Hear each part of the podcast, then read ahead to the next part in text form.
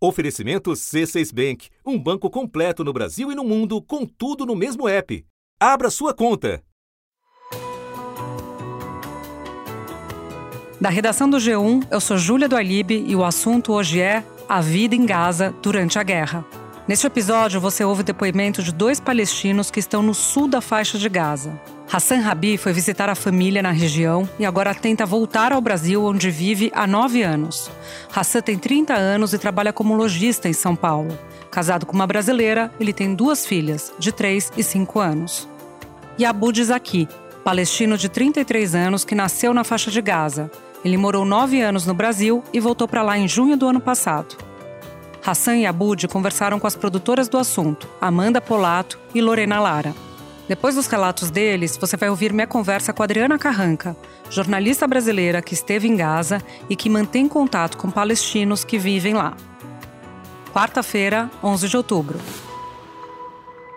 As câmeras de segurança que registraram os primeiros ataques do Hamas em Israel marcavam quase 6 horas da manhã de sábado. Pouco depois, o que se viu foram mais invasões, execuções e todo tipo de crimes contra a humanidade.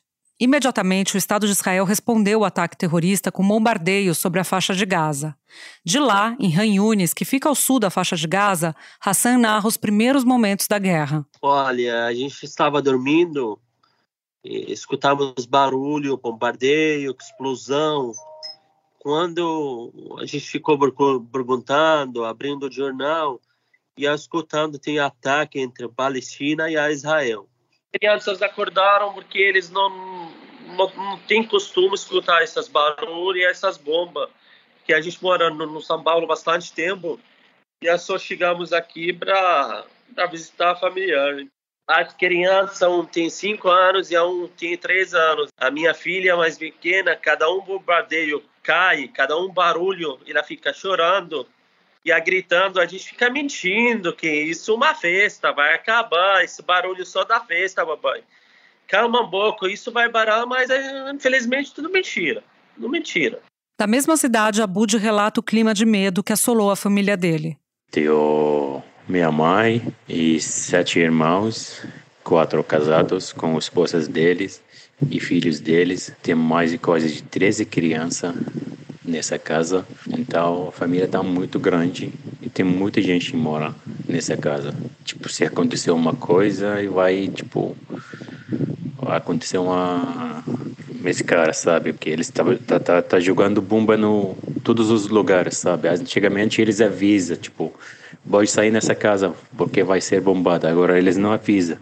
Eles jogam bomba e tem muitas famílias morreram. Em Gaza vivem cerca de 2 milhões de palestinos, num território de 365 quilômetros quadrados. É uma das regiões de maior adensamento populacional do mundo. Por isso, cada explosão coloca muita gente em risco, como explica Hassan. O prédio que a gente estava morando foi atendido um caso anulado pelas essas bombas que caiu do Israel. E então o apartamento ficou quebrado e é um lugar bem perigoso. Entendi. E a casa, aí vocês estavam na casa da sua mãe, certo? Do minha mãe, fomos para outra casa do meu sobrinho, depois a gente mudou para outra casa também, eu estou em outra casa agora.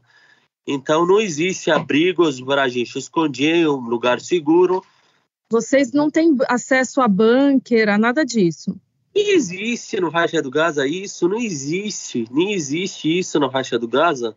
A gente aqui nem consegue fechar o olho também por causa do bombardeio, a situação muito perigosa aqui.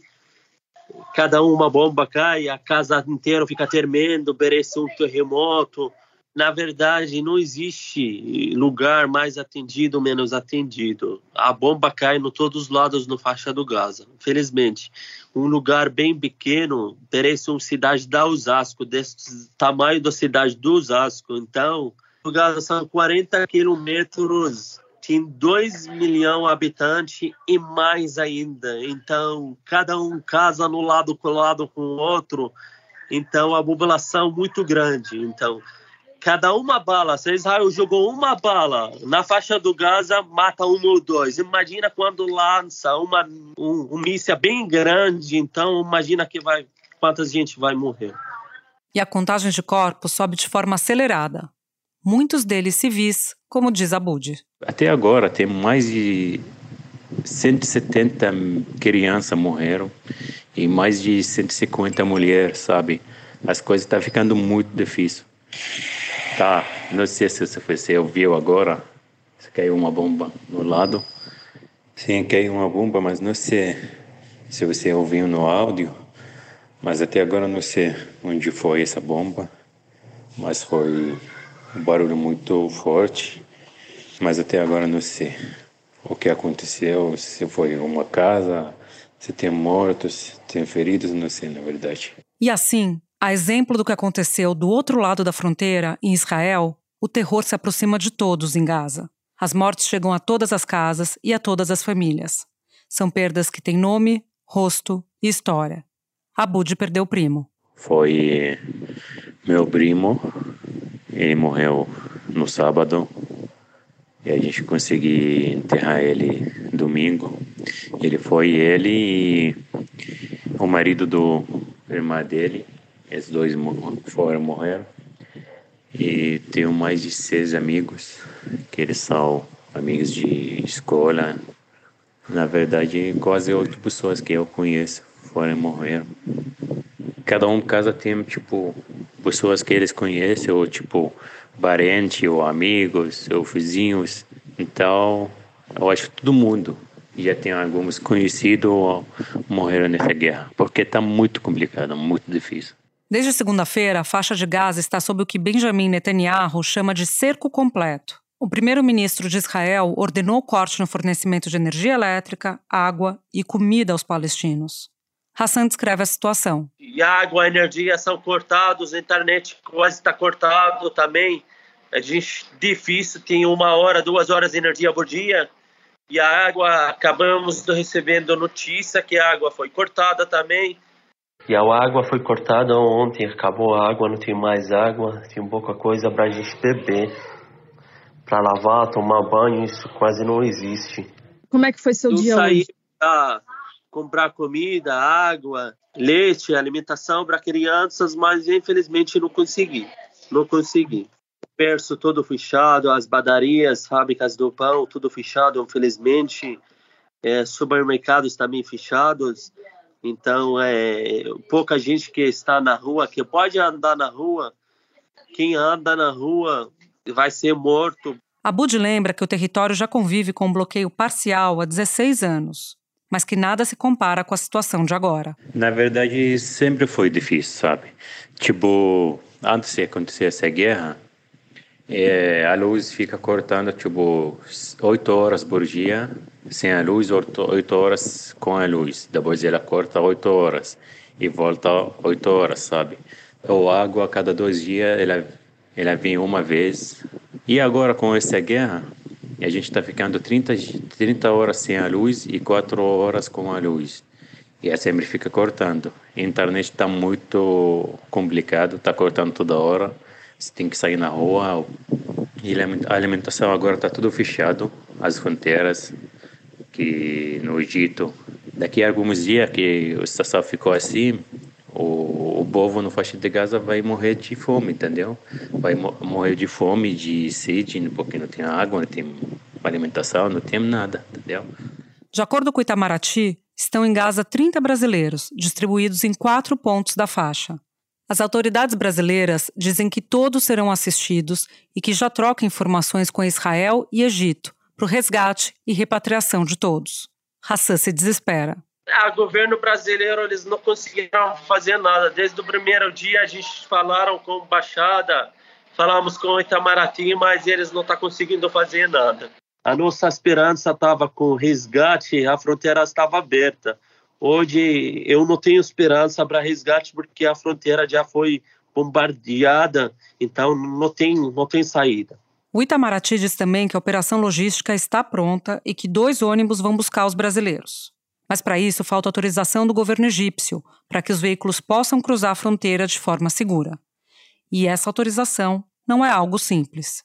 O roteiro prevê que os ônibus entrem no Egito pela passagem de Rafah e então levem os brasileiros até Cairo, onde vão pegar um avião de volta ao Brasil.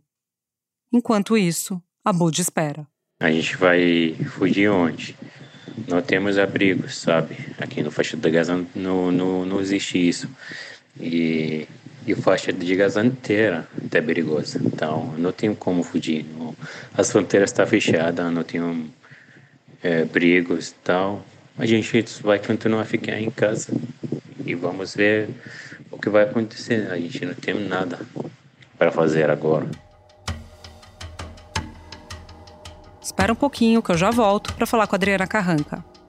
Com o C6 Bank, você está no topo da experiência que um banco pode te oferecer.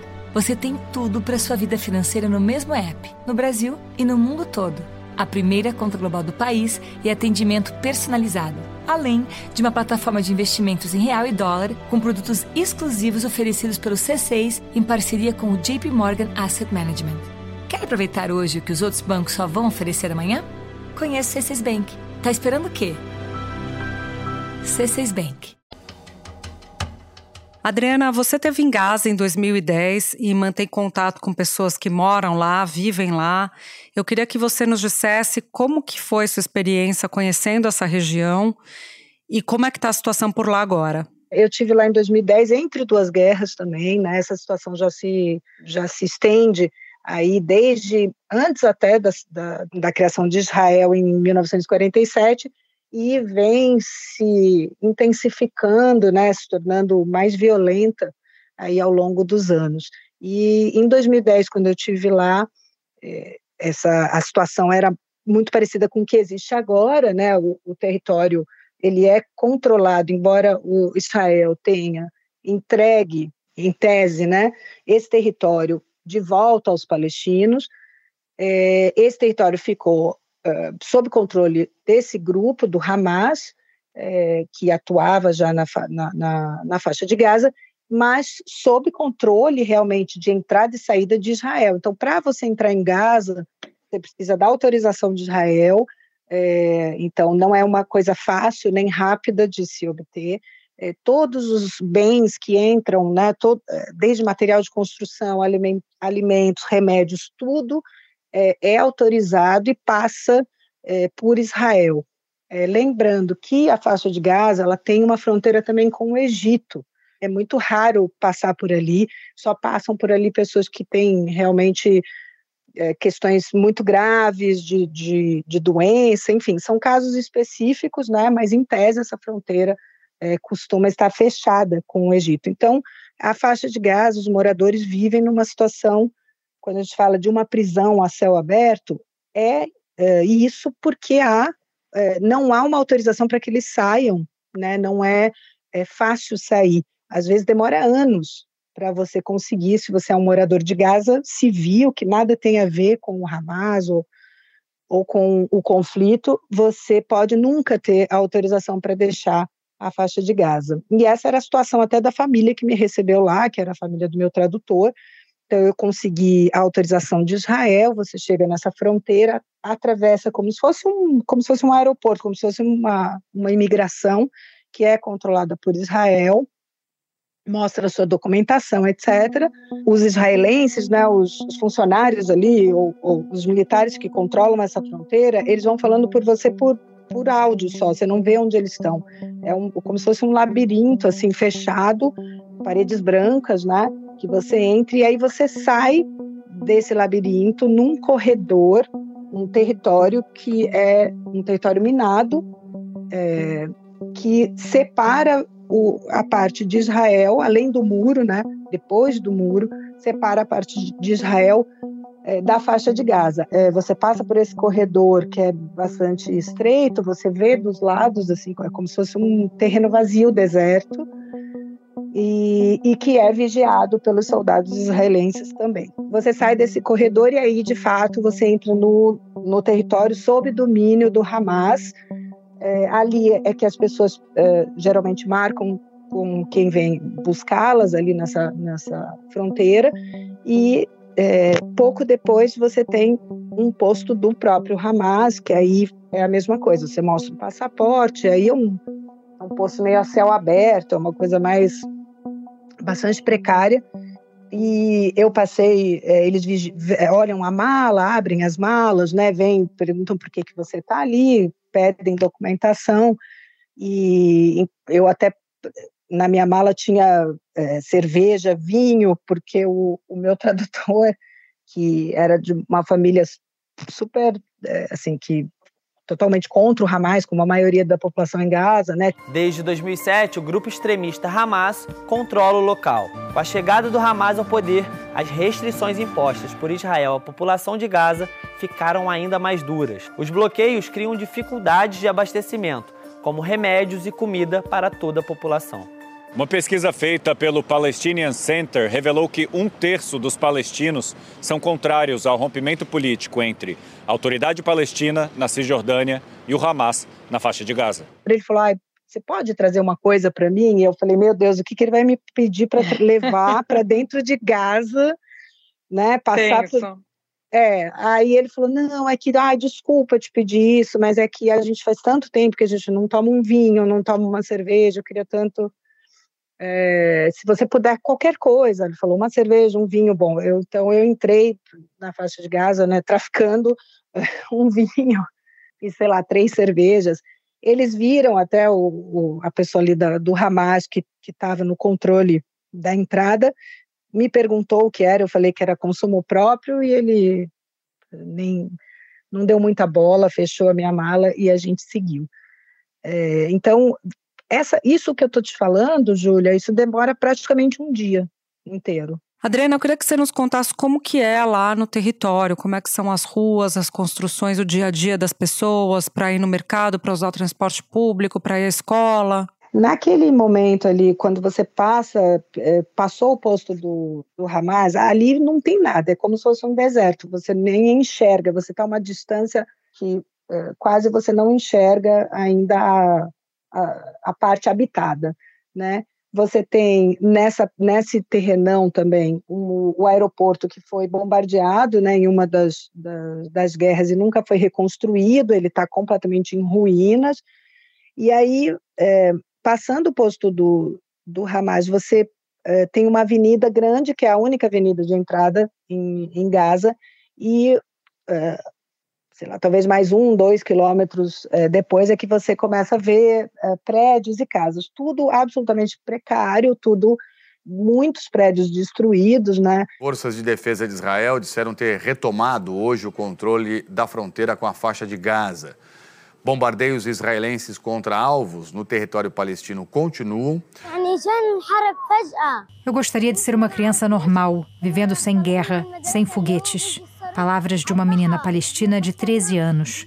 A jovem Isra mostra o banheiro sem água e a sala de aula onde dorme com mais 30 pessoas dentro de uma escola das Nações Unidas em Gaza, mas diz que não consegue fechar os olhos por causa do som dos bombardeios. Você tem tanta, tanto, tantas ruínas, né, que o próprio pó do concreto né, do concreto das construções destruídas, ele acaba contaminando, é, deixando o ar pesado. Tem lugares que você passa quase, que são quase irrespiráveis, assim, de tanto pó é, no ar, por conta de uma quantidade absurda de, de ruínas, né, de, de construções de concreto, de, de tijolo, etc.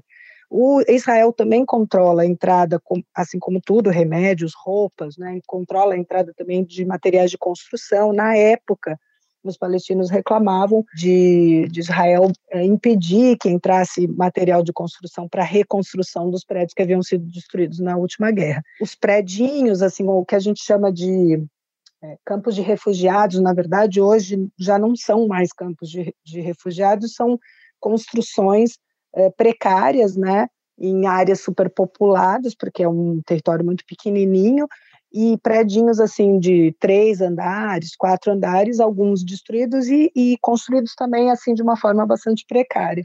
O meu tradutor, o Ayman, ele, ele tinha uma condição um pouco melhor, porque ele trabalhava como tradutor para repórteres e também trabalhava para organizações internacionais, principalmente a Cruz Vermelha, que tem acesso ao, àquele território e ele morava num prédio talvez de uns quatro, cinco andares, mas não tinha energia elétrica. Então ele tinha um, um gerador próprio, né, pequenininho, assim, para usar uh, celular, por exemplo, uma vez, uma hora por dia, mais ou menos. Mas eu me lembro assim da cena, né, dos meninos chegando da escola No caso do Ayman, ele tinha um carro que era um carro assim, completamente enferrujado, é, antigo, como, é, acho que era aquele Fiat 147, sabe? Era um carro pequenininho, assim, caindo aos pedaços, né? Que, que ele provavelmente já tinha de antes do bloqueio, porque é, a maioria das famílias ali em Gaza, elas eram famílias que simplesmente moravam nesse território antes do bloqueio de Israel e se viram cercadas por essas fronteiras impedidas de, de deixar esse território, o que é uma violação também, né? Porque é, é a violação de um direito humano básico, que é o direito de ir e vir. O Ayman já estava há sete anos que ele tentava sair de Gaza e não conseguia autorização. Mas era isso, eles tinham é, água, tinha que ser usada com, com certo controle, porque não era sempre que tinha água é, corrente, e você também não tinha a, a luz. A luz era uma coisa que vinha uma, duas horas por dia, ele tinha esse gerador, mas faltava diesel. Na época, por exemplo, que eu estava lá, ele estava com problema para comprar o diesel, porque também isso é controlado, é, combustível, diesel. E aí você tem também os túneis eh, ilegais, que eu cheguei a entrar num desses túneis, que são feitos pelo Hamas e, e levam são túneis que passam por baixo da fronteira com o Egito. Israel bombardeia esses é, constantemente esses esses túneis, mas eles fazem outros túneis e por ali passa muita coisa, né? Acredito que armas, etc. Mas também, por exemplo, um carregamento de lingerie que, que chegou no período que eu estava lá e que eu acabei indo com a Reba, a mulher do Ayman, comprar lingerie para ela, porque fazia, sei lá, anos que ela não, não comprava lingerie novo. Peraí, Adriana, vocês foram nos túneis que são bombardeados por Israel, que ligam o território palestino ao Egito e lá tinha um contrabando de lingerie, é isso? É isso, é isso, acredite se quiser. É nessa área, claro, essa área controlada pelo, pelo Hamas, quando a gente chegou ali, porque são vários túneis, Júlia, assim, é um, é um do lado do outro, assim, e eles são cobertos por tendas, que é para que, porque além da, do controle do, de Israel eh, das fronteiras, você tem o controle também da faixa litorânea de Gaza, porque Gaza tem uma faixa litorânea, então você tem os, os, os navios de guerras estacionados ali, nessa faixa litorânea, tem um limite para onde os, os, pescadores chegam, e aí você tem também um, um Zeppelin, tem uma, uma certa vigilância aérea de Israel é, dentro da faixa de Gaza. Então eles cobriam esses túneis com tendas, assim, é, como se fosse tenda de circo, para que Israel não conseguisse é, identificar esses túneis. Né? Gaza é uma das regiões mais densamente povoadas do mundo. Metade da população tem menos de 19 anos. Doenças contraídas por causa da água contaminada são a maior causa de morte infantil. São só 6 quilômetros entre Israel e o mar. 21 quilômetros de litoral em que 4 mil pessoas vivem da pesca. A exportação está proibida. 48% dos moradores de Gaza estão desempregados. E aí eu fui até lá, assim, na tentativa, talvez, de conseguir ir por acaso, um desses túneis tinha uma, um rapaz só tomando conta é, do túnel e eu entrei é, num desses túneis, é, depois da, um pouco depois da metade você acaba começa a sufocar, né? Uma coisa e aí você também começa a ter aquela sensação de meu Deus, se, se bombardeio agora, eu tô aqui, né? Enfim. E aí eu fui até a metade, até uma, um certo ponto e voltei é, mas ali perto tem uns galpões que é onde as pessoas vão comprar o que passa por esses túneis. Então, naquele, naquela ocasião, eu fui com a Reba, eu fui no, no túnel né, como repórter, tentar entrevistar as pessoas ali, os próprios soldados do Hamas, e depois é, fui com a Reba nesses galpões que ficam ali, que é, e que trazem é onde são vendidas essas coisas que entram ilegalmente. É, você fez sua visita em 2010, em 2006 o Hamas ganhou a eleição na faixa de Gaza, em 2007 expulsou o Fatah.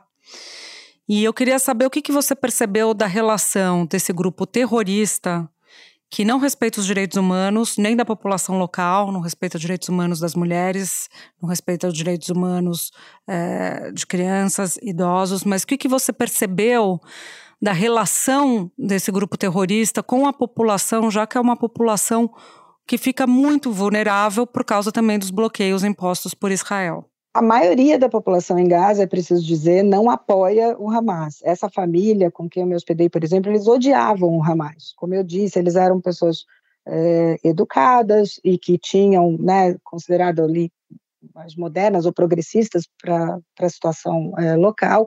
A, a, Reba, por exemplo, ela usava sempre as cores do Fatah, que era para irritar os soldados do Hamas. Então, ela saía sempre com um véu é, que é, tinha as cores do Fatah, porque ela queria irritar os soldados do Hamas, né? Em 2007, a guerra das duas facções deixou centenas de mortos. A divisão interna dos palestinos minou as negociações de paz com Israel e o Fatah acredita na solução de dois países com dois povos vivendo lado a lado. O Hamas defende a luta armada para destruir Israel. A gente sabe que a maioria da população em Gaza é contra o Hamas porque em julho desse ano, em julho agora, uma grande parte, assim, milhares de moradores de Gaza saíram às ruas para protestar contra o Hamas. Então, isso ganhou uma pouca repercussão né, na, na, na, na, imprensa em geral, é, e você imagina que você protestar num lugar é, como Israel, por exemplo, que é, é né, uma democracia, e você protestar dentro da faixa de Gaza, nessa, ir na rua para protestar é, diante das armas do Hamas, né, corre-se muitos riscos, né, é, a gente viu também em Israel protestos é, recentes contra a direita, a ultradireita é, israelense, que é grandemente responsável por essa política né, de não de, de, negar aos, aos palestinos o seu Estado. O professor da UFRJ, Michel Germain, afirma que o Hamas não se apresenta como uma alternativa viável para os moradores de Gaza. O Hamas é uma instituição que existe desde a década de 80, é uma instituição produzida como uma espécie de resposta ao nacionalismo secular palestino e é uma instituição que nunca, em última instância, se consolidou como alternativa concreta para a solução do problema palestino. O Hamas é uma instituição fundamentalista, religiosa e que se estabelece a partir dessas lógicas. O Hamas não considera a existência de Israel possível e Bibi Netanyahu não considera a existência de um Estado palestino algo viável. Então, é, você tem nos dois lados né, da fronteira, é, do, dos muros, né, você tem a, ah, populações que não concordam realmente com essa política, mas que é, não conseguem ter voz suficiente para mudar. No caso de Gaza, também por conta desse bloqueio, né? Adriana, queria que você nos ajudasse a entender o histórico de violência na região, que não é uma novidade. Nos anos 90 houve os acordos de Oslo, que talvez tenha sido a iniciativa mais próxima de se chegar à paz que, que deu de errado de lá para cá? É, ali realmente assim foi um, um, momento em que a, é, se chegou realmente a, mais próximo de, de se concretizar é, um acordo de paz. É, no entanto, é, em meio àquilo, né, em 1995, o Yatz Rabin, que, que liderava essa, essa negociação e que estava próximo uh, de assinar esse acordo foi assassinado por um judeu, não israelense ortodoxo, judeu ortodoxo, é, e aí acabou degringolando esse processo, né? É, porque foi mais um ato de violência. Yasser Arafat, então líder da Organização para a Libertação da Palestina, OLP, Shimon Peres, que ocupava o cargo de ministro das Relações Exteriores de Israel, e Itzhak Rabin, primeiro-ministro israelense, receberam o Prêmio Nobel da Paz. Esse prêmio foi entregue depois da assinatura do Acordo de Oslo entre Israel e os palestinos, em 1993. Naquele momento parecia que a paz estava mais próxima e vinha para ficar. Mas menos de um ano depois da premiação, Itzhak Rabin era assassinado, causando comoção em todo o mundo. Depois de cantar para uma multidão a canção da paz, e pediram para que os inimigos virassem amigos, o líder israelense Itzhak Rabin desceu a escadaria da prefeitura de Tel Aviv feliz e cheio de esperança. Exatamente neste ponto, hoje coberto por flores e velas, Itzhak Rabin foi recebido com balas de 9 milímetros. O assassino, um judeu que considerava o líder israelense um traidor. Você teve várias outras fases desse processo de negociação de paz, em que, ora, os árabes, os países árabes negaram uh, direitos a Israel, ora, Israel negou uh, demandas justas uh, do, dos palestinos. A partir do assassinato do, do Yatz Rabin, você começa a ver em Israel um espaço maior da direita, que culmina agora, Júlia, recentemente, com a última eleição do Netanyahu, é, que conseguiu formar a maior coalizão de extrema-direita né, que, da história de Israel. Né? Então, a direita vem ganhando espaço. Você tinha ali na década de 70 é, uma esquerda muito forte é, que defendia a criação de um Estado palestino, que via a solução para esse conflito como a criação de dois estados. E aí, a partir do assassinato de Yatz Rabin, você começa a ver um espaço maior, a, a direita ganhando um espaço maior, muito por conta desses ataques terroristas de, de grupos como o Hamas, né, que também foram cansando a população de Israel, né, os israelenses começaram a, a, se a perder a esperança de que haveria um acordo de paz e aí é, você acaba tendo populistas da extrema da, da, direita que começam a ganhar espaço com um discurso de que nós não vamos ter paz enquanto uh, os palestinos forem nossos vizinhos. Então, a direita palestina, essa coalizão que venceu recentemente na política, ela defende que Israel ocupe realmente esse território palestino.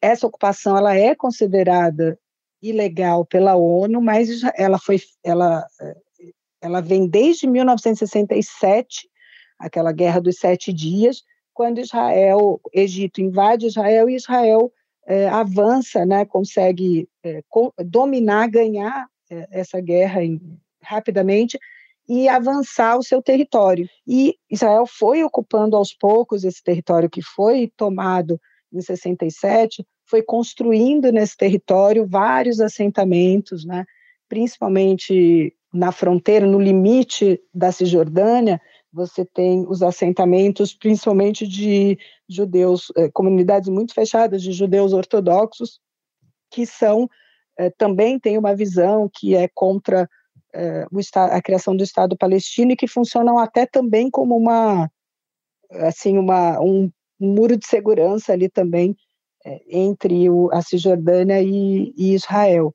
E você, praticamente, se você olha o mapa hoje do, dos territórios palestinos, é difícil imaginar que haverá uma saída de dois estados. Assim, prática, o, o território palestino desde 47 ele vem se diminuindo e, e hoje praticamente Israel ocupa toda toda aquela área.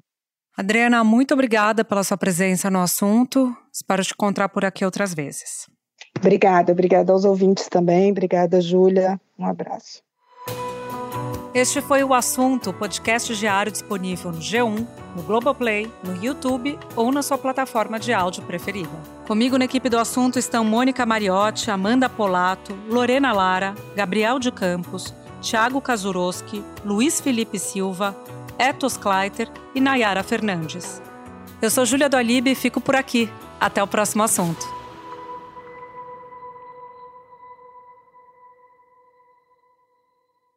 Você no topo da experiência financeira que um banco pode oferecer. Escolha um banco completo no Brasil e em qualquer lugar do mundo. Abra sua conta no C6 Bank.